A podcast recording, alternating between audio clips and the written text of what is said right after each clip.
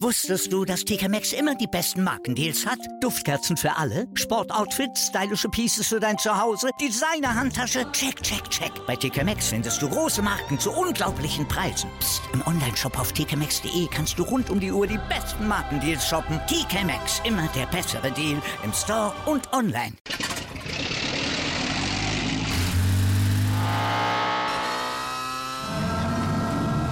Von 0 auf 100. Aral feiert 100 Jahre mit über 100.000 Gewinnen. Zum Beispiel ein Jahr frei tanken. Jetzt ein Dankeschön, rubbellos zu jedem Einkauf. Alle Infos auf aral.de. Aral, alles super.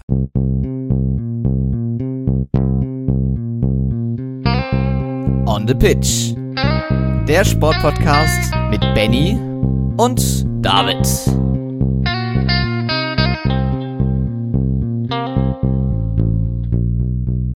Herzlich willkommen zur 141. Ausgabe von On the Pitch, der Sportpodcast und damit ja, frohe Weihnachten oder wie manche sagen würden, frohe Weihnachten gehabt zu haben. Ich weiß, Oh dass du nein, es liebst, oh nein, David. oh nein. Deswegen äh, starte ich jetzt mal hier mit rein. Ähm, ja, die Weihnachtsfeiertage sind hiermit beendet und damit äh, kommt die Folge eben diesmal am Dienstag, unser Wochenrückblick, anstatt am Montag. Äh, obwohl eben Feiertage waren, äh, gab es dennoch einiges zu besprechen, äh, wenn auch nicht so ganz lang wie sonst. Natürlich fällt der größte Großteil des Wintersports weg, die WM ist zu Ende und so weiter. Aber ja, David, ich glaube, es gibt doch trotzdem einiges zu besprechen. Genauso ist es. Wir haben einige Kurznews aus dem Tennis. Wir werden euch in Darts und Snooker geschickt auf eine andere Folge lenken. Wir blicken kurz darauf, was im Handball, im Basketball und in der NFL los ist. So ein bisschen im Fußball gucken wir dann am Ende der Folge wie immer drauf, denn heute liegt natürlich äh, ein Schwerpunkt auch auf dem Wintersport. Das heißt, wir haben Ski-Alpin-Rennen, äh, zwar nur zwei Stück an der Zahl, auf die wir zurückblicken können. Gerade während wir aufnehmen, am Dienstagvormittag ist noch Riesenslalom in Semmering. Also es steht noch einiges auf dem Programm, was den Wintersport angeht, denn wir haben die Tour de Ski, das Silvestertournament und die Vierschanzentournee vor der Nase. Wir werden ja auch in Garmisch-Partenkirchen und in Innsbruck vor Ort sein, deswegen äh, erwarten euch da spannende Formate in den nächsten Tagen. Schaut da gerne mal vorbei auf unseren verschiedenen Plattformen, die ihr auf unserem Linktree finden könnt. Ähm, überall, ja, wo man uns im Internet eingeben kann, landet ihr darauf und dann äh, freuen wir uns über eure äh, ja, Aktivität in den nächsten Tagen und blicken auch so ein bisschen drauf, wie es in den Weltcup-Wertungen aussieht. Also Ski Alpin, Skispringen, nordische Kombination, Langlauf, Biathlon. Wie sieht es in den Weltcup-Ständen in der Gesamtwertung aus, so als Halbzeitfazit. Und dann würde ich sagen, starten wir rein mit einer äh, kurzen Tennis-News, denn Alex Zverev ist zurück, Benny. Ja, ganz genau. Äh, er hat jetzt, glaube ich, auch äh, ein paar kleinere Turniere mitspielen können und äh, dann kam es jetzt doch auf das große Aufeinandertreffen äh, gegen Fel Felix Auger aliassim. Äh, ja, er unterlag, aber das äh, sollte jetzt auch keine große Überraschung sein, David, oder? Äh, Gerade wenn man sieht, äh, Auger aliassim hat wirklich das gesamte Jahr mitgenommen, äh, hatte jetzt keine Verletzungspause, äh, hat den nächsten Schritt machen können in diesem Jahr, während Zverev ja doch außer Tritt kam. Ja, das waren jetzt Turniere zum Warmhalten und Vorbereiten für die Australian Open. Das sind ja noch ein paar Tage hin. Ähm, das Ganze fand jetzt zuerst in Saudi-Arabien und dann in Dubai statt. Die besten Austragungsorte, die man sich für Sportveranstaltungen wünschen kann. Und am 29. Dezember, also übermorgen, geht dann der United Cup in Australien los, ein neu geschaffener Teamwettbewerb, wo dann auch, äh, ja, bei Team Deutschland Alexander Zverev dabei sein wird. Das Ganze könnt ihr bei Sky verfolgen. Und dann muss man ja sagen, sind es ja gerade mal nur noch zwei Wochen, bis dann zum Beispiel die Handball-WM und die Australian Open und viele andere Wintersport-Weltmeisterschaften auf uns warten. Also da ist viel Programm geboten. Ja, absolut. Und jetzt gerade zwischen den Jahren äh, gibt es ja auch noch einiges. Und ja, es, es geht jetzt wieder los. Die Pause war doch kürzer als gedacht, beziehungsweise war das Welche Pause? Genau, es war einem schon vorher klar. Selbst an den Weihnachtsfeiertagen hättet ihr ja unter anderem Premier League gucken können. Aber das ist ein Thema, was wir dann gleich noch anschneiden werden. Genau, über den Jahreswechsel hast du schon angesprochen. Wir hatten ein paar Tage Pause im Alexander Palace bei der PDC Darts Weltmeisterschaft und Benny, ich habe gehört, wir müssen heute nicht ganz so ausführlich über die Darts WM sprechen, sondern haben das geschickt in die vorherige Folge ausgelagert, richtig? Ja, ganz genau. Also ihr müsst jetzt keinen äh, Monolog von mir anhören, äh, der jetzt über fünf bis zehn Minuten geht, sondern äh, ja mit unserem. Ihr könnt euch lieber einen Monolog über eine Stunde anhören. mit unserem Haus- und Hofexperten schon zusammen, kann man ja fast sagen, mit Darts-Statistiker Philipp Wolf, habe ich ähm, ja am ersten Weihnachts- an Heilig, am Heiligabend äh, ja, über die Geschehnisse in Runde 1 und 2 der PTC Darts WM gesprochen, was so die Besonderheiten waren, wie haben die deutschen Spiele abgeschnitten, äh, wie gut sind die Favoriten ins Turnier gestartet äh, und so weiter. Also hört da gerne rein. Äh, die ist, wie gesagt, am Heiligabend rausgekommen. Lohnt sich definitiv nochmal an. Äh, Gerade so jetzt, na, um nochmal zu, äh, zu erfrischen und äh, wieder hochzuholen, was so bisher passiert ist, weil heute Nachmittag geht's ja schon weiter. Genau, da ist dann ähm, Best of Seven Modus angesetzt ab der dritten Runde, die dann heute startet. Wir haben ja äh, zwei Deutsche noch äh, mit dabei, also wird es da sicherlich spannend, was da noch zu erreichen ist. Ja, wir gehen weiter in unsere Liste und blicken darauf, was im Handball so los ist, denn durch die bevorstehende Weltmeisterschaft ist natürlich da der Zeitplan eng gesteckt. Wir haben auf der einen Seite die Achtelfinals im DHB-Pokal, da kann ich nur ganz schnell durchgehen, äh, wer sich da durchgesetzt hat und dann blicken wir auf die Bundesliga. Gummersbach gewinnt erwartungsgemäß gegen Hamm, Magdeburg klar gegen den Bergischen AC, äh, Dresden verliert als Zweitligist gegen Lemgo-Lippe, MT Melsung verliert mit acht Punkten bei den Rhein-Neckar oder zu Hause gegen die Rhein-Neckar-Löwen, Flensburg gewinnt gegen Hamburg, äh, Dessau-Rosslau verliert verliert gegen Hannover, Bietigheim verliert gegen Kiel. Na, das wäre jetzt auch verwundernswert gewesen. Da wäre es bei den Damen sicherlich anders ausgegangen. Großwallstadt verliert gegen Wetzlar und dann haben wir wieder spannende Viertelfinalauslosungen, denn nicht nur Flensburg spielt gegen Wetzlar, nicht nur Hannover spielt gegen die rhein löwen nicht nur Gummersbach gegen Lemgo, sondern THW Kiel gegen SC Magdeburg im Pokalviertelfinale. Also diese Auslosungen sind dieses Jahr echt der Wahnsinn. Ja, genau. Und äh, ich glaube, nicht, nicht wenige würden hier von einem vorgezogenen Finale sprechen. Äh, ist natürlich sehr spannend und äh, ja, dann können wir uns natürlich umso mehr auf ein äh, etwas ja, äh, überraschenderes Finale freuen. Äh, das könnte man ja jetzt schon vorwegnehmen. Aber ich würde sagen, äh, wir gehen direkt auf die Handball-Bundesliga ein, denn auch am zweiten Weihnachtsfeiertag ging es da ja schon wieder hoch her, traditionell ja fast schon. Und ja, Überraschung gab es da tatsächlich nicht. Magdeburg, die Rhein-Neckar-Löwen, die MT und Kiel, alle waren siegreich. Magdeburg schlug Göttingen und äh, Göttingen, genau, Göpping 33 zu 29, zu Göttingen kommen wir gleich noch äh, beim Basketball. Und geht damit mit einem Sieg in die äh, Weihnachtspause oder Weltmeisterschaftspause, muss man jetzt sagen. Ähm, die Rhein-Neckar-Löwen schlagen Hamm Westfalen, die ja weiterhin äh, sehr abgeschlagen unten im Tabellenkeller sitzen. 37 zu 27 am Ende. Melsungen schlägt äh, ja fast schon mit der Schlusssirene äh, Lemgo Lippe mit 20 zu 19. Und der THW Kiel schlägt Minden, ebenfalls ein Abstiegskandidat, 36 zu 29. Und dann heute Abend äh, die letzten Partien, wie gesagt, bevor es dann in die Weltmeisterschaftspause geht. Flensburg Handewitt gegen Wetzlar ist noch ein Topspiel, auch wenn Wetzlar natürlich weiterhin weit unter ihren Möglichkeiten spielen und auch im Tabellenkeller sitzen. Hannover Burgdorf gegen den Bergischen AC, die Füchse Berlin, die natürlich auch noch was äh, ja, zu verteidigen haben da oben, äh, gegen Leipzig, Erlangen, Stuttgart und Gummersbach trifft auf den HSV Handball. Ja, und das ist auch, wie gesagt, schon der letzte Spieltag vor der Pause, denn mit der Bundesliga geht es dann erst wieder weiter am 11. Februar, also dann ist wirklich eine ganze Weile Pause. Und im Vergleich zum Fußball haben die Nationalmannschaften dann wenigstens auch ein paar Tage Zeit, sich auf, die, auf das große Turnier vorzubereiten. Für die deutsche Mannschaft geht es dann am 13. Januar gegen Katar los. Äh, das Spiel beginnt um 18 Uhr und ARD und ZDF werden abwechselnd die deutschen Spiele übertragen. Also wird es da keine Probleme geben, die deutschen Spiele ähm, ja, fachmännisch zu verfolgen und das auch für alle Mann. Ja, absolut. Äh, ich freue mich da auch tatsächlich immer drauf. Äh, auch da war ja übrigens in, in Katar äh, zuletzt eine Weltmeisterschaft äh, im Handball. Ist noch gar nicht so lange her. Äh, das heißt, ja, auch da geht's weiter hoch her und äh, Katar wird auch bei dieser Fußballweltmeisterschaft, äh, bei der Fußballweltmeisterschaft, genau, bei der Handballweltmeisterschaft am Start sein. Und ja, ein paar Tage haben wir ja bis dahin noch. Aber ich würde sagen, wir können in die nächste Sportart gehen, denn auch die BBL fand an den Weihnachtsfeiertagen statt. Und ja, unter anderem er konnte die BG Göttingen gestern Abend äh, im Derby gegen Braunschweig mit 78 zu 64 gewinnen und steht damit weiter überdurchschnittlich gut da. Es ist wirklich verwundernswert, wenn man auf die Tabelle guckt. Man ist jetzt auf Rang 6, ist an Chemnitz und äh, Würzburg vorbeigezogen. Ähm, und ja, ansonsten, wer hat noch gespielt? Äh, die Würzburg Baskets schlagen Kreilsheim. Kreilsheim, die danach ihren Trainer entlassen haben. 87 zu 78. Die Fraport Skyliners, äh, ja, echtes High-Scoring-Match gegen die Rostock Seawolves. 101 zu 83. Das äh, sind schon fast Zahlen aus der NBA. Bonn schlägt Chemnitz 80 zu 73 und Medi Bayreuth gewinnt gegen Bamberg mit 92 zu 86. Ja, wenn man sich jetzt mal anguckt, dass der zwölfte Spieltag aufgrund der Spielverlegung vom 6.12. bis zum 30.12. geht und äh, viele Spiele dann in den nächsten Tagen noch kommen.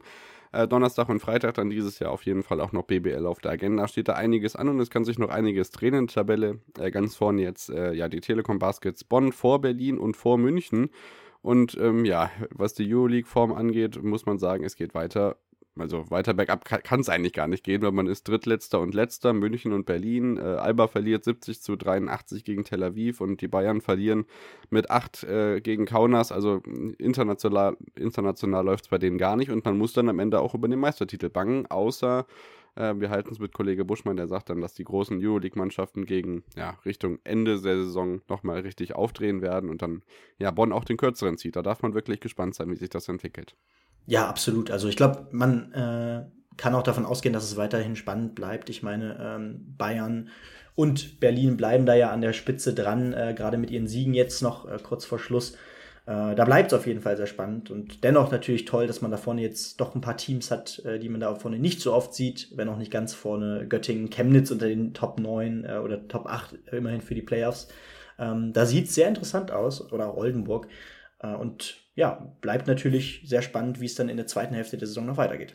Ja, so sieht's aus. Im Basketball ansonsten NBA, ja, die Saison hat gerade erst angefangen, da gucken wir, Benny freut sich schon, da gucken wir später drauf, um es mal geschickt zu formulieren. Wir können Dirk Nowitzki nochmal ganz herzlich gratulieren, denn ähm, in Dallas wurde eine Statue für ihn errichtet. Grü schöne Grüße nach Madeira. Die sieht auch schöner aus als die von Cristiano Ronaldo am heimischen Flughafen in Funchal. Also es ist sehr, sehr gut gelungen und natürlich äh, vollkommen zurecht. Ja, absolut. Äh, da müssen wir nicht nochmal drüber reden. Ich glaube, äh, das wurde auch ausreichend in diesem Jahr bereits von uns betrachtet. Auch Dirk Nowitzki äh, hatten wir schon öfter in unserer Berichterstattung in diesem Jahr, glaube ich, drin. Und ja, absolute Legende, nicht nur in Deutschland, das muss man ja auch nochmal hervorheben, dass der selbst in äh, den USA natürlich einer der Top-Stars aller Zeiten ist aus dieser NBA. Und genau, deswegen absolut zu Recht. Und damit können wir eigentlich auch direkt auf der anderen Seite des äh, Ozeans bleiben. Äh, wir bleiben in den USA und gehen auf die NFL ein, denn auch da geht's natürlich weiter. Auch da traditionell an den Weihnachtsfeiertagen äh, geht's richtig los. 23., 24. Du konntest sogar abends am Heiligabend direkt nach der Kirche hättest du dir erstmal schön äh, NFL reinziehen können, bis tief in die Nacht wohlgemerkt. Und ja, da wird's natürlich jetzt immer wichtiger. Ich meine, äh, wir sind jetzt wirklich in direktem Tempo auf die Playoffs äh, zu, äh, bewegen uns da immer näher drauf zu. Und ja, einige Überraschungen gibt's weiterhin. Äh, und das steht jetzt schon fest, dass diese Teams keine Chance auf die Playoffs haben. Das sind zum Beispiel die Vorjahressieger, die Los Angeles Rams und auch die Denver Broncos. Beide trafen aufeinander. Und die Rams zerstörten die Broncos 51 zu 14. Es sollte trotzdem nicht helfen, denn äh, auch die Rams werden die Playoffs verpassen. Die Broncos haben danach auch ihren Coach gefeuert.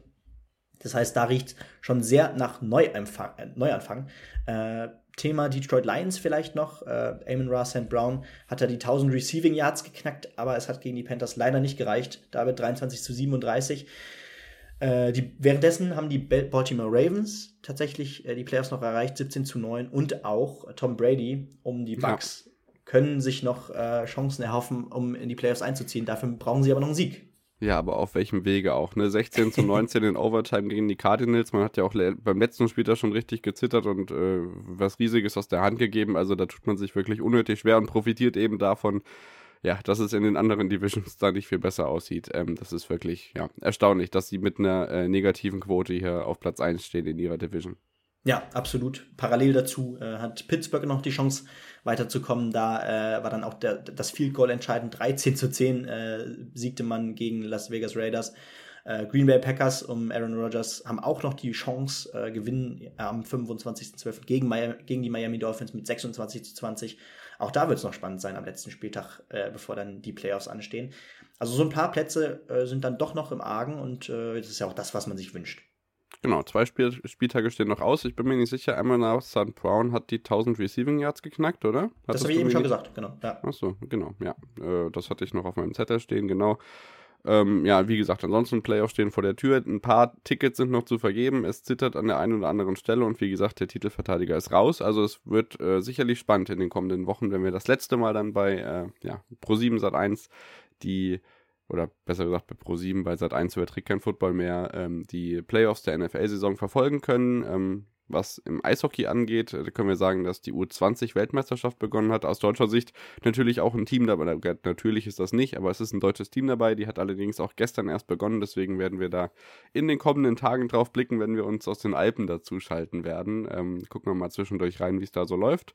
Und ähm, ja, melden uns nach der Unterbrechung wieder mit dem Wintersport, gucken, was im Ski Alpin los ist. Da verlässt uns äh, eine Podcast-Legende, möchte man sagen. Wir blicken voraus auf die Tour de Ski, auf die äh, Skisprung-Tournaments, also für Schanzentournee und Silvestertournament, blicken auf die Weltcup-Gesamtstände und natürlich am Ende auch noch auf den Fußball. Bis gleich. Wusstest du, dass TK Maxx immer die besten Markendeals hat? Duftkerzen für alle, Sportoutfits, stylische Pieces für dein Zuhause, Designer-Handtasche, check, check, check. Bei TK Maxx findest du große Marken zu unglaublichen Preisen. Psst. im Onlineshop auf tkmaxx.de kannst du rund um die Uhr die besten Markendeals shoppen. TK Maxx, immer der bessere Deal im Store und online. Wieder live von ihrem Toyota-Partner mit diesem Leasing-Auftakt. Der neue Toyota Jahreshybrid. Ab 179 Euro im Monat. Ohne Anzahlung. Seine Sicherheitsassistenten laufen mit. Und ja, ab ins Netz mit voller Konnektivität. Auch am Start die Toyota Team Deutschland Sondermodelle. Ohne Anzahlung geht's in die nächste Runde. Jetzt los sprinten zu ihrem Toyota-Partner.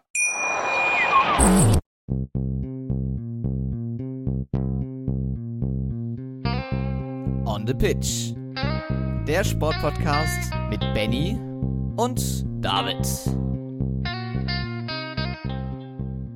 Da sind wir wieder zurück nach der Unterbrechung und melden uns wieder mit dem Wintersport-Blog. Benny, wir haben äh, zwei Rennen, auf die wir im Ski Alpin zurückblicken können. Das ähm, würde ich mal ganz flott übernehmen, weil das ist nicht vieler Bemerkungen wert, oder? Ja, ganz genau. Äh, wie gesagt, in Alta Badia fanden noch zwei Riesenslalom statt und natürlich das legendäre Night Race ähm, ja, in Madonna di Campiglio. Ne? Genau so ist es. Alta Badia Riesenslalom können wir aus deutscher Sicht sagen, dass Alex Schmid endlich mal zwei saubere Durchgänge runtergebracht hat und auf Platz 5 gelandet ist. Und da wir zwei Überflieger vorne weg haben, tut er das mit 1,4 Sekunden Rückstand auf die Spitze. Marco Odermatt gewinnt vor Henrik Christoffersen, der zwei Zehntel Rückstand hat und dann fast schon eine Sekunde dahinter auf Platz 3. Äh, Jean Kran jetzt aus Slowenien und beim Slalom in Madonna di Campiglio ist dann nicht ähm, Marco Odermatt vorne, sondern Daniel Juhl aus der Schweiz vor Henrik Christoffersen mit 8000 äh, Hundertstel Rückstand und sehr, sehr erfreulich, denn Linus Strasser kann auf Platz 3 einfahren und freut sich da sicherlich darauf, äh, auch in einigen Tagen dann den Garmisch anzutreten. Auch da werden auf dem Gudiberg ja das erste Mal seit äh, langer Zeit wieder ähm, ja, planmäßig Slalomrennen ausgetragen im Weltcup. Und Lukas Broughton, der hatte auch im, das vergangene Slalomrennen gewinnen können auf Platz 4, Marco Feller, Schwarz, also ganz viele Österreicher dahinter in den Top 10 und ja, ich glaube, das verspricht jetzt endlich mal so ein bisschen Rückenwind für die deutsche Mannschaft, dass sie da auch mal bei den Herren, Lena Dürr hat es ja bei den Damen auch nicht immer ganz hingekriegt, so wie, sich dieses, so wie sie sich das vorgestellt hat, dass wir das ein oder andere Podest aus deutscher Sicht vielleicht gerade in den technischen Disziplinen, aber eigentlich auch in, der, in den Speed-Disziplinen sehen können. Ja, absolut. Und bei äh, Linus Strasser war ja auch noch die Besonderheit, kurz davor, äh, ja, er, wurde er tatsächlich Vater. Ja. Äh, das heißt, da konnte er wahrscheinlich auch noch ordentlich Euphorie mitnehmen und äh, war dann wirklich auch nach diesem Slalom äh, überglücklich. Äh, hat man dann auch im Interview echt schön gehört. Äh, tolle Geschichte auch hier und äh, ja, hat eigentlich zu der Zeit gerade ganz gut gepasst. Genau, und auch da geht es über den Jahreswechsel weiter, denn wir haben äh, Bormio vor der Tür. Das heißt, nach der Saslong geht es dann noch nach Bormio zu den traditionellen, traditionellen Abfahrtsläufen. In Semmering haben wir gerade während wir aufnehmen einen Riesenslalom und es ist auch noch einer morgen. Das heute ist der Ersatz für Sölden, der Auftakt der zumindest bei den Herren abgesagt werden musste. Also auch da müsst ihr auf Ski Alpin nicht verzichten. Und wir haben einen Rücktritt zu verkündigen, denn ähm, ja, Beat Voits wird seine Karriere beenden in Kitzbühel. Ich glaube, das ist der 21. Januar. Er wird nicht mehr bei der WM an den Start gehen und ähm, ja, der 35-jährige Schweizer wird äh, somit als Alpinlegende nicht zuletzt bei uns im Podcast in die Geschichtsbücher eingehen. Ja klar, Beat Beat Voits wie er bei uns ja schon fast liebevoll heißt. Und ja, und man, man muss ja auch wirklich sagen, er ist mit einem Kracher eigentlich äh, aus seiner Karriere rausgegangen, äh, wenn, man, wenn man das noch zu seinem Ende zählen will. Er hat ja auch Gold in Peking geholt, ne? Ähm, bei der Abfahrt. Ja. Tolle Geschichte. Davor auch schon in Pyeongchang zwei Medaillen mitgenommen, kann ich mich, glaube ich, noch dran erinnern. Und äh, ja, generell eben äh, einer der ganz großen, ich habe hier nochmal gerade was aufgemacht, 16 Einzelweltcup-Siege, zu 11 zu 12 war er schon im Gesamtweltcup auf Rang 2. Äh, gerade natürlich äh, bei der Abfahrt besonders stark. Äh, den Gesamtweltcup bei, äh, bei den Abfahrten hat er viermal gewonnen, zuletzt 2021. Und ja, seit 2006 im Weltcup dabei. Das heißt, äh, ein wohl, eine wohlverdiente Pause beziehungsweise ein wohlverdientes Ende einer tollen und vor allem besonders langen Karriere. Ja, da blicken wir sicherlich dann, ähm, ja, wenn es äh, die Klassiker rennen, dann gibt in Wengen und in Kitzbühel nochmal drauf, äh, welche Karriere dieser gute Schweizer hinter sich hat. Und ähm, ja, da kann man wirklich nur den Hut vollziehen. Wir blicken auf die Gesamtweltcup-Stände in äh, fünf Wintersportdisziplinen, bevor wir uns dann gleich kurz der Tour de Ski und natürlich auch den äh, Skisprung-Tournaments der nächsten Tage widmen. Ähm, ja, wo können wir anfangen? Ich denke, wir können einfach den Beginn mit dem Biathlon machen, denn ich weiß, dass du da äh, gerade eine Seite offen hast und uns vortragen kannst, was da so die Favoritennamen sind. Ja, ganz genau. Und äh, wir fangen einfach mal bei den Herren an, denn da ist das äh, eine verhältnismäßig eindeutige Sache, würde man denken. Johannes Tines Bö, ja, äh, was soll man da sagen? Was für ein Zwischensport äh, nach, ja, man muss mal glaube ich auch sagen, verhaltenem Start äh, in Kontiolahti beim Einzel, Platz 12. Danach warteten inklusive äh, der Staffeln sieben Weltcupsiege in Folge für ihn. Wie gesagt, in, insgesamt zehn Rennen, die bisher überhaupt äh, über die Strecke gegangen sind. Wahnsinn. Das ist unfassbar, was er dann doch wieder für eine Konstanz hinzaubert. Gerade nach letzter Saison, bei der er ja, glaube ich, Zwölfter im Gesamtweltcup geworden ist nur. Und äh, Quentin Fillon-Maillet, der bisher in der Bedeutungslosigkeit in dieser Saison steht, ähm, ja, die Weltcup-Gesamtführung angeführt hat. Dahinter Sturla Holm Lagereit auch wenig überraschend. Äh, die pure Konstanz wäre Johannes Tienes Bündig da, wenn wir von ihm als, äh, als den Besten äh, bisher reden, muss man einfach wirklich auch so sagen. Dahinter der Franzose Emilia Jacquelin, äh, Christiansen und Fabia Claude. Der beste Deutsche ist dann erst Benedikt Doll auf Rang 11, äh, aber stand ja auch schon auf dem Podium. Dahinter Roman Rees, der gerade in Kontiolahti besonders gut war. Ich glaube, bei allen Rennen entweder Vierter oder Dritter geworden.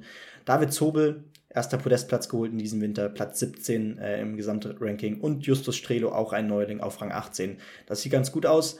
Ansonsten Johannes Kühn äh, weiter leider unter seinen Möglichkeiten auf Rang 30. Vor allem ja. das Schießen hakt da noch ordentlich. Und ja, da gerade von, seinem, von seiner Laufleistung her muss es da natürlich langfristig weiter nach vorne gehen. Aber bis zur Biathlon-WM in Oberhof dauert es ja noch ein bisschen. Dann noch Philipp Navrat auf 34, hat, glaube ich, auch ein paar Rennen ausgelassen. Und Philipp Horn, der gegen Ende, äh, ich glaube, in Hochfilzen äh, reinkam oder in Le Grand Bornand, äh, 49. mit 22 Weltcup-Punkten, hat aber, glaube ich, auch nur ein oder zwei Rennen mitgemacht. Äh, wir können direkt zu den Frauen gehen. Da sieht es ein bisschen überraschend aus, denn äh, Julia Simon äh, führt da das oder trägt da, da gerade das goldene Trikot. Äh, etwas überraschend hat da. Das goldene Trikot. das gelbe Trikot, Entschuldigung. Äh, ja, hat da, glaube ich, Verfolgungen gewonnen äh, in Kontiolahti und auch in Hochfilzen. Äh, also ihre beiden Weltcupsiege bisher. Dahinter Elvira Oeberg, wenig überraschend.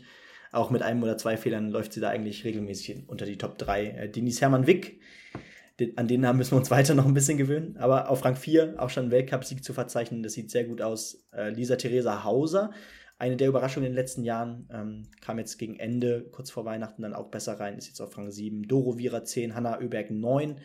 Vanessa Vogt, die Top-Top-Schützin, auch bisher wieder die beste Schützin im gesamten Weltcup-Zirkus, auf Rang 13.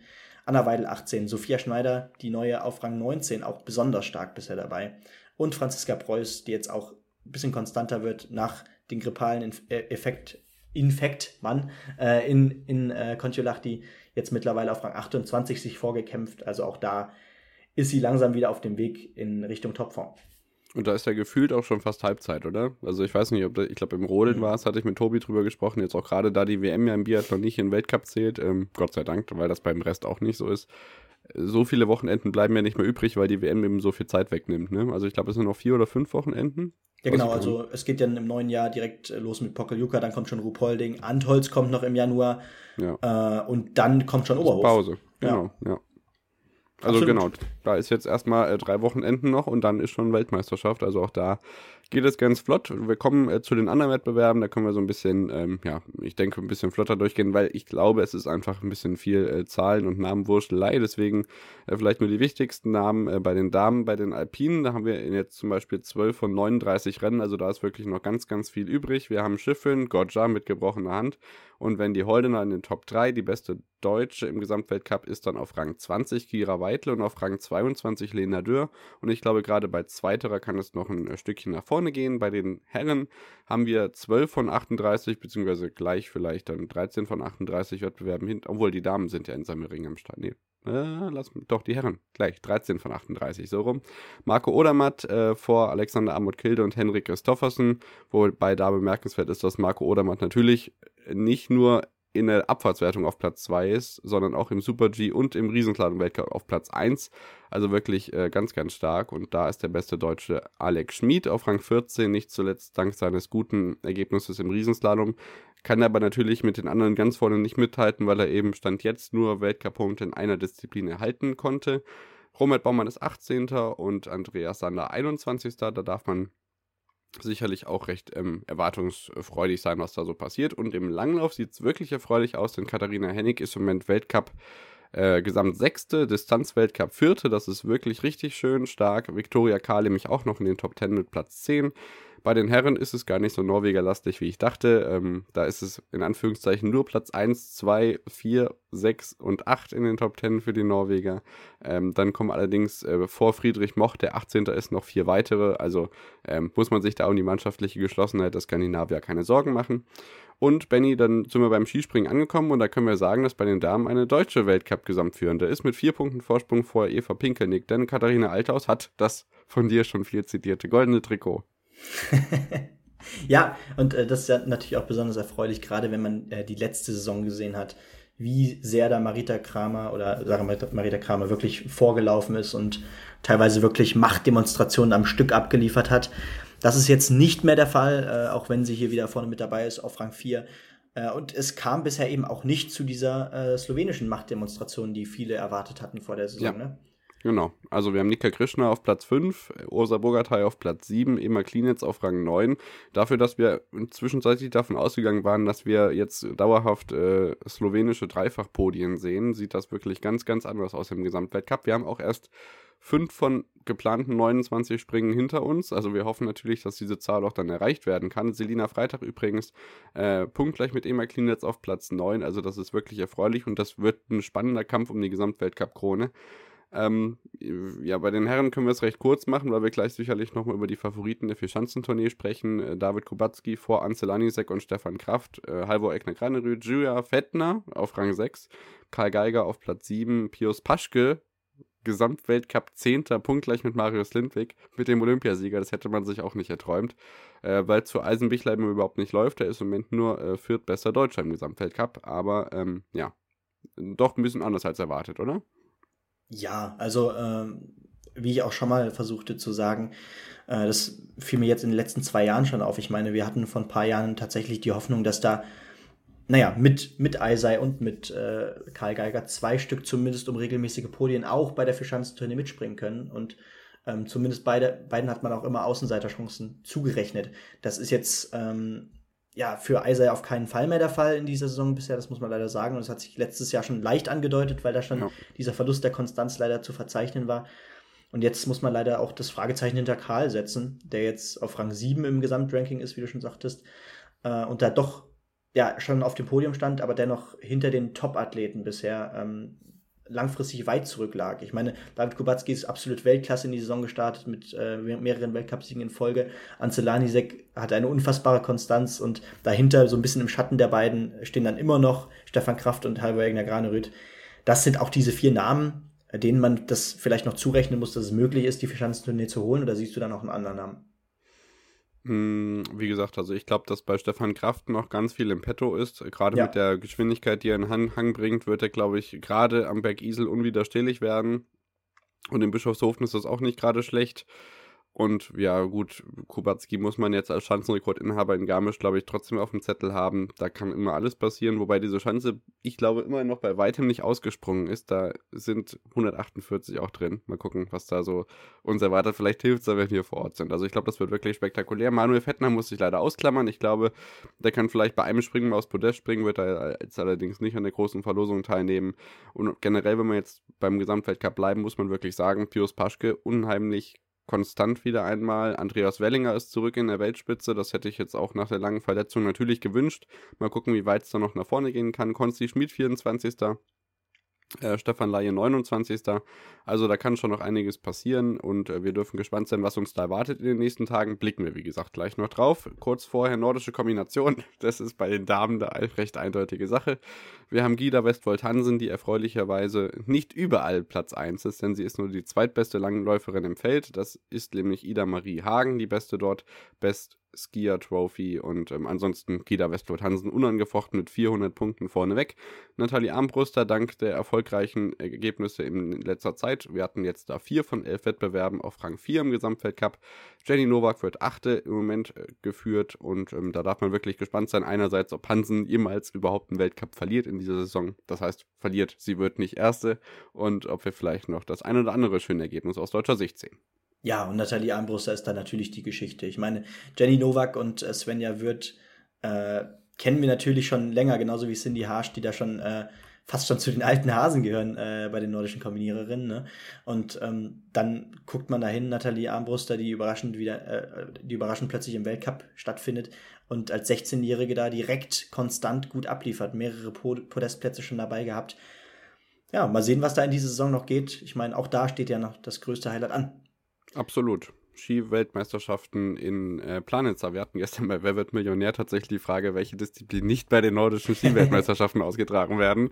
Nordische Kombination, Langlauf, Skispringen oder Biathlon. Und das war sage und schreibe, glaube ich, die 16 oder 32.000 Euro Frage. Ich saß wirklich kopfschüttelnd vorm Fernseher. Naja, gut, aber vielleicht ist ja nicht jeder so tief drin wie wir. Richtig. Ähm, nordische Kombination der Herren, Jan Magnus Rieber auf Platz 1, 558 Punkte und das sind nicht ganz 100 Punkte Vorsprung vor seinem Teamkameraden und Nationalkollegen Lenz äh, Juras Oftebrö, Julian Schmid und Vincent Geiger auf Platz 3 und 4. Die kämpfen also fleißig mit um den äh, dritten Platz auf dem Podium.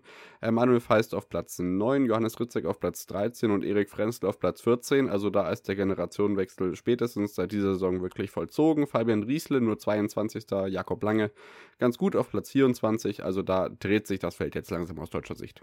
Ja, ganz genau. Und wir haben ja auch schon einen neuen Weltcupsieger mit Julian Schmid äh, tolle Geschichten dabei gewesen, auch schon in diesem Winter wieder aus deutscher Sicht. Äh, auch da schön, dass wir uns da keine Sorgen machen müssen um die Zukunft der nordischen Kombinierer, zumindest äh, wenn es um die Leistung geht. Ansonsten, äh, ja, die Geschichte, die müssen wir jetzt nicht nochmal auf, aufmachen hier. Äh, ja, und auch äh, tolle, tolle Top 10, finde ich. Ich meine, wir haben den Franzosen in den Top 10, wir haben den Japaner in den Top 10, Norweger, Deutsche, Österreicher. Äh, auch da doch ein schöner Mix drin. Genau. Dann äh, kommen wir zur Vorschau von dem, was auf uns erwartet. Zunächst mal zur Tour de Ski. Im letzten Jahr gewonnen durch Natalia Neprajeva und Johannes Fürsford Klebo. Einer von diesen zwei Personen kann äh, diesen Sieg wiederholen, die andere logischerweise nicht. Katharina Hennig letztes Jahr auf Platz 9, Sauerbrei war auf 19 äh, eingelaufen letztes Jahr. Friedrich Moch ja auch äh, nicht zuletzt dank des äh, tollen Auftritts an der Alpe Chemise zum Ende der Tour de Ski unser Athlet der Woche, das weiß ich noch vor einem Jahr. Äh, letztes Jahr Rang 14 in der Gesamtwertung, Jonas Baumann 18., 19. war Janosch Brugger und 20. Lukas Bögel, also richtige äh, Teambuilding-Maßnahmen im wahrsten Sinne des Wortes und es wird jetzt wirklich wieder schön, denn wir haben ganz spannende Austragungsorte und Wettbewerbsformate, die auf uns warten. Am äh, Altjahresabend wie man so schön sagt. Und am Neujahrstag haben wir Sprint und Verfolgung in Val Müster. Das geht also dann ja diesmal nur mit drei Austragungsorten los bei der Tour de Ski. Am 3. und 4. Januar ist dann in Oberstdorf ein bisschen Distanzrennen angesagt. Das heißt, wir haben 10 und 20 Kilometer auch wieder dann mit dem Verfolger über die lange Distanz. Und am 6., 7. und 8. geht es dann traditionell ins Fleimstal, weil die Firma WM-Austragungsort von 2013 ist Austragungsort von auf der einen Seite Sprints, aber auch Massenstarts und nicht zuletzt dann am 8. Januar, ähm, ja, wenn es dann über knapp 10 Kilometer die Alpe Chemise hochgeht, also eine alpine Abfahrtspiste hochlaufen. Das ist wie immer das spektakulärste, was man sich im Wintersport angucken kann, meiner Meinung nach. Das ist wirklich immer wieder Wahnsinn und beeindruckend. Absolut. Und nach der Tour de Ski äh, kann man natürlich auch mit Spannung betrachten, ob aus der nordischen Ski-WM zumindest im Langlauf die norwegische Ski-WM wird. Sehr gut. Ja, also ich glaube, da wird die äh, slowenische Stimmung, denn das wird das größte Ereignis, das in der slowenischen Nationalgeschichte jemals stattgefunden hat. Das, was uns da im März in Plan oder ja, im Februar und im März, nee, Februar, glaube ich. Ja. Mitte Februar in Planitz erwartet. Das wird das größte Skispektakel seit mindestens Oslo 2011 werden. Das wird unfassbar und ich glaube, da werden die Sloweninnen und Slowenen dafür sorgen, dass es nicht die norwegischen Skiweltmeisterschaften gibt. Ob sie im Langlauf dafür sorgen können, das auch auf sportlicher Ebene zu erreichen, bin ich gespannt. Aber was die Stimmung angeht, es wird wirklich atemberaubend, da bin ich mir sicher.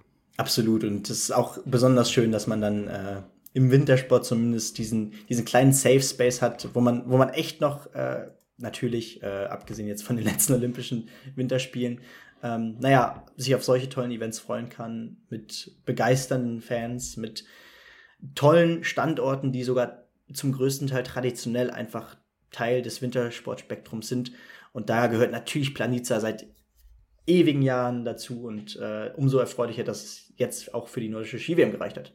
Ja, das wurde auch echt Zeit. Die haben sich oft genug beworben. Dann äh, ja, blicken wir auf eine oder auf die Sportart, für die Planitza bekannt ist, das Skispringen. Ähm, in den nächsten Tagen geht es nicht direkt in Planitza, aber zumindest einmal in Slowenien heiß her, denn wir haben nicht nur die Vierschanzentournee, auf die wir gleich blicken, sondern auch das Silvestertournament der Damen. Ähm, es ist ja nicht so, wie der Instagram-Account der Vierschanzentournee in seinem Adventskalender vermuten ließ, dass man die Vierschanzentournee der Damen schon 23, 24 in den Kalender bringt. Das war ein ganz schöner Fail, sondern erst das Jahr danach. Warum auch immer. Ähm, ja, deswegen wird dieses Jahr das Silvestertournament stattfinden, was Gott sei Dank nicht nur aus einem Austragungsort besteht. Ljubno ist nämlich am ja, 31. und 1. dann dran und davor geht es, wie gesagt, Villach heute schon Quali, morgen und übermorgen dann zwei Wettbewerbe. Immerhin vier Wettbewerbe an zwei Austragungsorten. Natürlich wie immer für uns immer noch das Falsche, aber immerhin dürfen wir uns auch bei den Damen dann über den Lucky Loser Modus ärgern, Benny. Ja, ganz genau. Äh, wir haben es schon vor der Folge besprochen. Konstantin Schmid war es, glaube ich. Äh, der war der Leidtragende, der äh, letztes Jahr bei der Verschanzentournee. Ich weiß leider nicht mehr bei welchem. Gefühlt äh, mehrmals, glaube ich. Ja, genau, auf jeden Fall gefühlt mehrmals. Als 21. durch den K.O.-Modus doch noch ausgeschieden. Ja, irgendwie ist. sowas, ja. Also, ähm, das sind die Geschichten, die will man natürlich nicht hören, aber es äh, macht natürlich auch in gewisser Weise den Reiz aus, weil es eben dieser K.O.-Modus ist. Du musst dich eins zu eins gegen einen anderen Athleten beweisen. Das macht es nicht einfach, aber das macht es verdammt spannend. Ja, genau.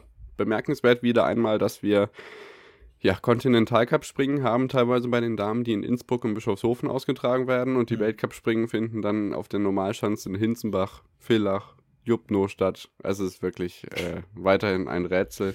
Man darf gespannt sein, wie sich das entwickelt. Benny hat schon gesagt, die Quali in Villach ist Eintritt frei. Also wir hoffen zumindest, dass da in der Alpenarena ordentlich was los ist, denn das letzte Weltcup-Springen in dieser, auf dieser Schanzenanlage ist zumindest bei den Herren jetzt schon mal, ich glaube, 15 Jahre her. Das waren so diese Morgenthal, äh, Malisch, äh, Leutzel-Zeiten.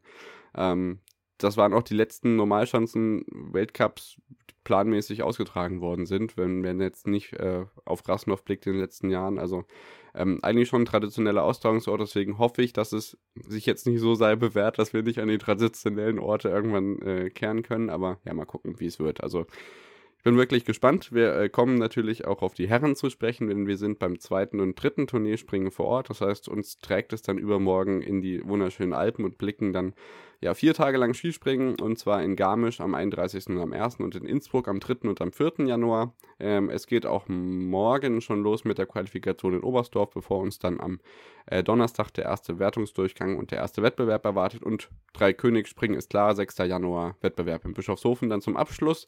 Ähm, ja, generell deine Gedanken dazu und dann darfst du gerne mit deinen Favoritentipps enden. Ja, äh, ich freue mich natürlich, das erste Mal hautnah äh, live dabei sein zu können bei der Vierschanzentournee. Ich meine, wir haben im letzten Winter wirklich äh, einen hervorragenden Skiflug-Weltcup mitbekommen in Oberstdorf. Äh, war sensationell, äh, dabei, sogar beim Skifliegen mal dabei sein zu können. Und jetzt geht's wirklich mal zu diesem traditionellen äh, Turnier und ich freue mich riesig, äh, nicht nur eine Station mitnehmen zu können, sondern sogar zwei. Äh, der Weg aus Garmisch in Richtung Innsbruck ist ja jetzt wirklich nicht weit. Deswegen lag das nahe, dass man das dann auch noch mitnimmt, gerade für relativ erschwingliche Preise. Und Total. Das ist, also im Vergleich, das muss man wirklich nochmal betonen. Also wir zahlen für Willingen einen Tag, glaube ich, 80 Euro und für Innsbruck haben wir gefühlt 25 für beide Tage bezahlt. Mhm. Also das ist wirklich, also du kriegst natürlich in Willingen jetzt dieses Jahr dann auch zwei Wettbewerber an dem einen Tag, aber das ist preislich schon wirklich bemerkenswert. Ja, absolut. Und äh, ich freue mich besonders aber auch wieder an der Schanzenanlage generell in Innsbruck zu sein, weil wir ja im Sommer bereits äh, vor Ort waren, ein paar Trainingssprünge vom äh, Jugendweltmeister äh, bestaunen Kollege konnten. Bachlinger. Genau, der Kollege Bachlinger, Niklas Bachlinger.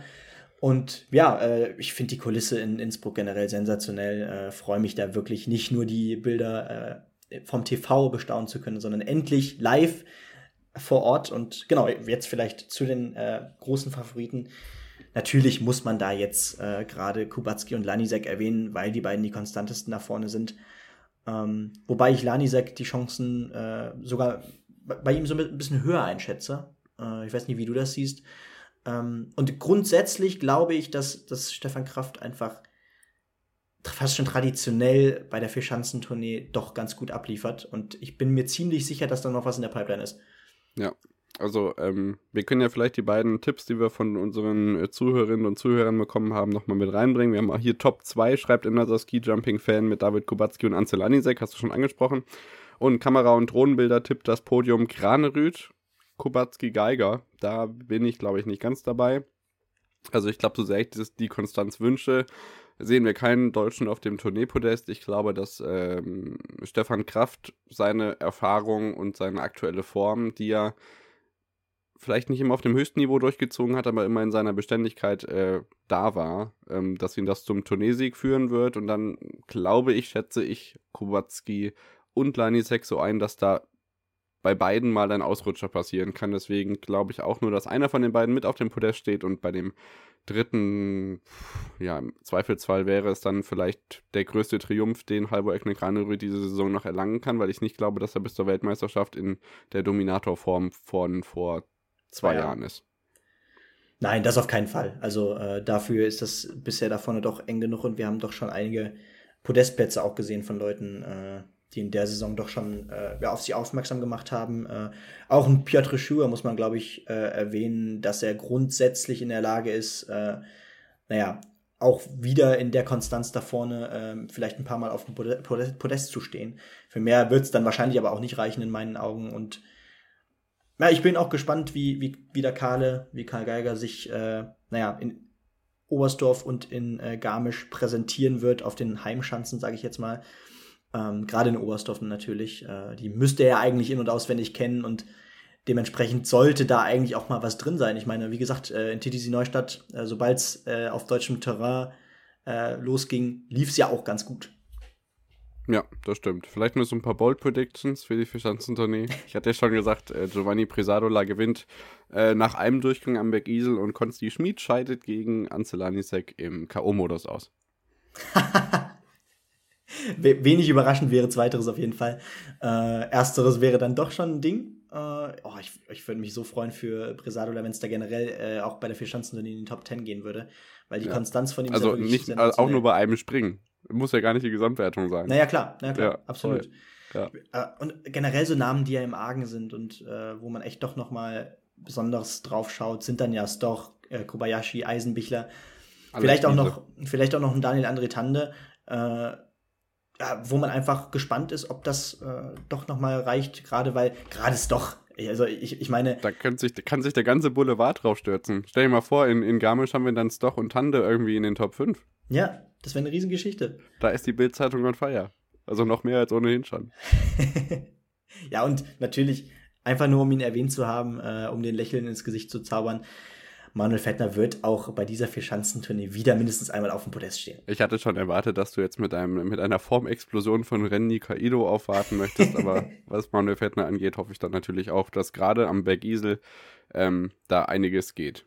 Mal gucken. Also wenn der Föhn nicht zuschlägt und das ist nach wie vor die einzige Schanze, die, warum auch immer, immer noch kein Flutlicht hat, ähm, ich hoffe einfach, dass das da alles reibungslos über die Bühne gehen kann. Ansonsten sehen wir vielleicht nur ein Turnier springen.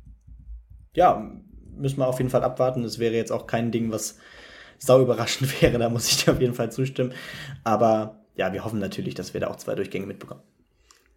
Ja, genau. Das sind unsere Hoffnungen. Wie immer ähm, werden wir das auch ausgiebig begleiten. Also schreibt uns gerne, falls ihr euch äh, Wünsche vorgestellt habt, YouTube-Livestreams, Twitter-Spaces, Instagram-Lives, irgendwie von der Schanze, von danach, je nachdem, was ihr wollt. Wir sprechen mit euch über alles, was da rund um die Schanzentournee passiert. Natürlich auch, was sonst so im Sport passiert, weil die Darts-WM wird verfolgt. Also wir sind, ähm, ja, up-to-date und immer erreichbar. Schreibt uns gerne auf allen möglichen Plattformen und dann ja, sehen wir uns vielleicht auf YouTube oder lesen uns auf Twitter und Instagram. Ähm, es wird sicherlich eine Mordsgaudi werden und dann blicken wir gleich nochmal ganz kurz auf den Fußball und was uns sonst noch so bewegt und dann, ja, war's das und wir wünschen uns selber erstmal viel Spaß bei der Finanzen so blöd das klingt. Benny, have fun. Ja, same.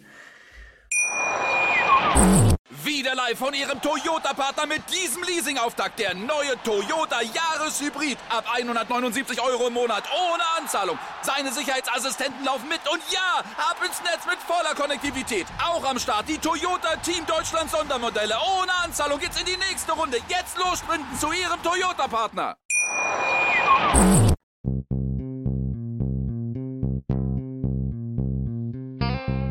On the Pitch Der Sportpodcast mit Benny und David.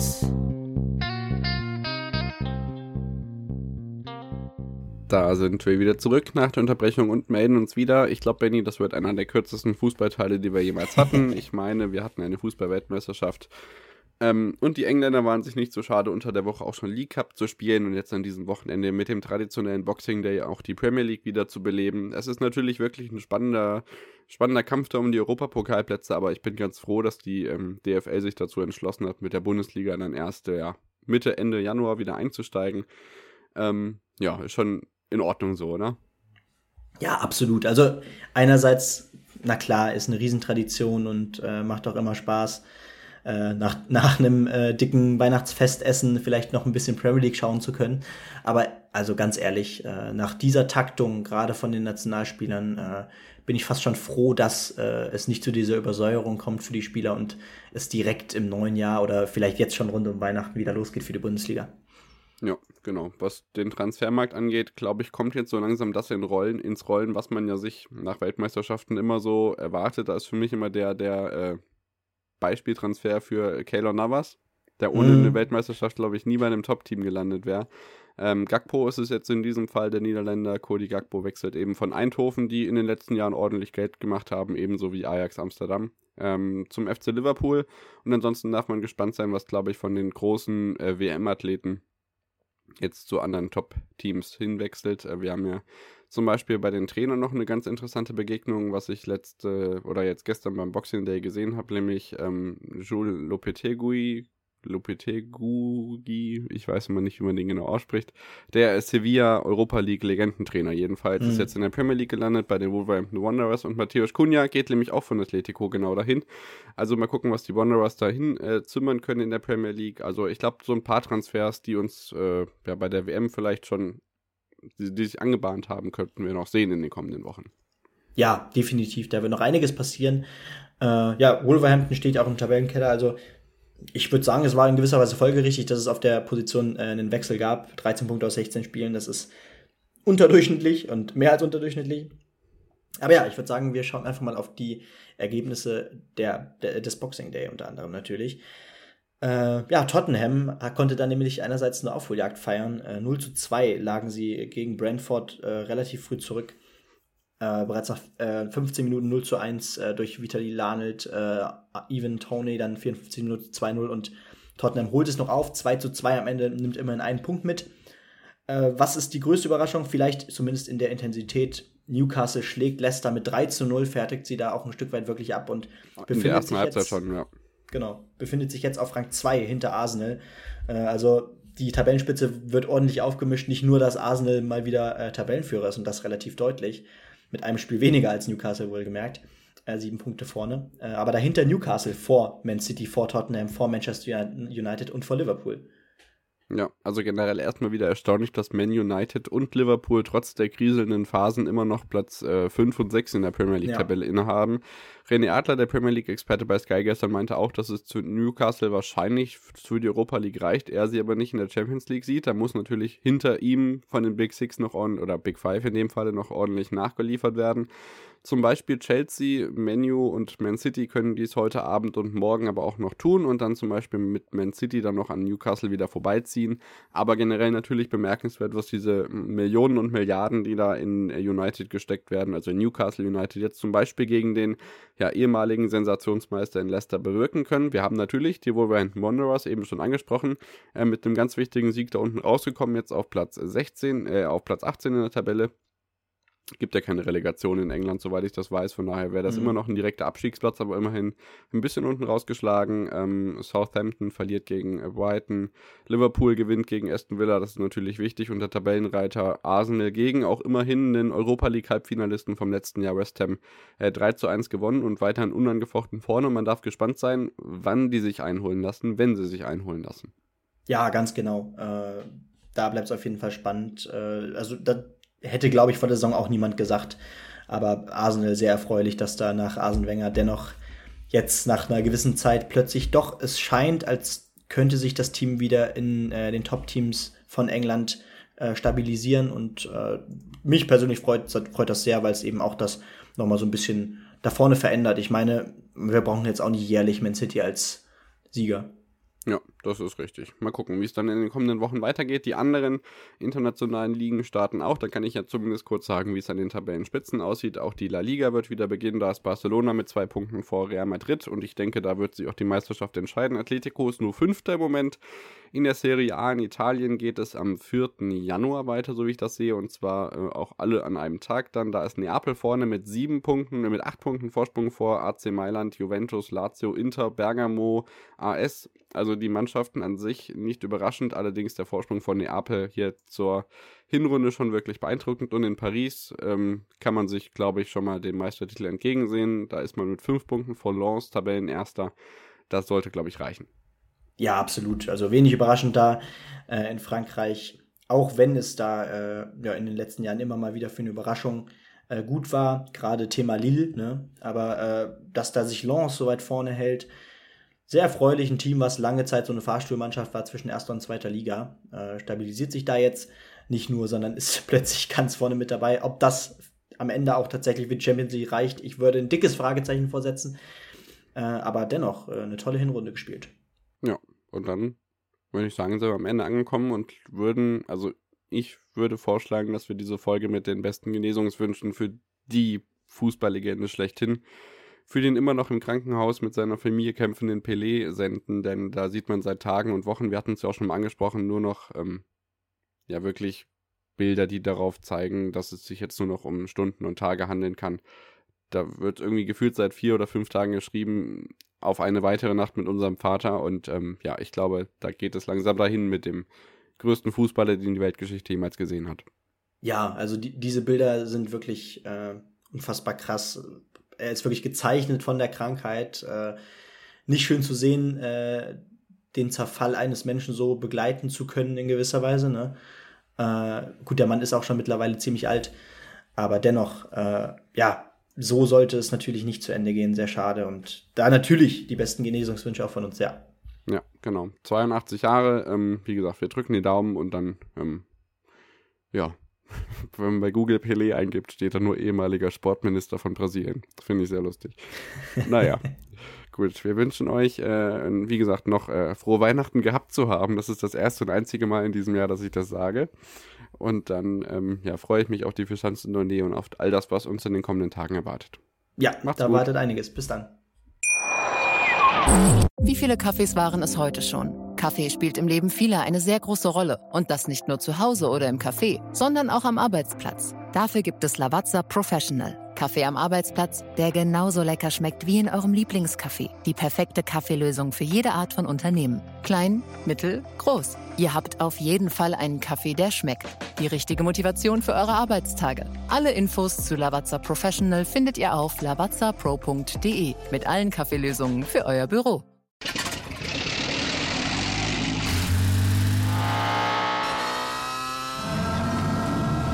Von 0 auf 100. Aral feiert 100 Jahre mit über 100.000 Gewinnen. Zum Beispiel ein Jahr frei tanken. Jetzt ein Dankeschön, rubbellos zu jedem Einkauf. Alle Infos auf aral.de. Aral, alles super.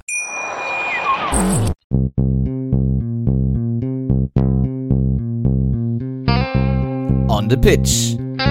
Der Sportpodcast mit Benny und David.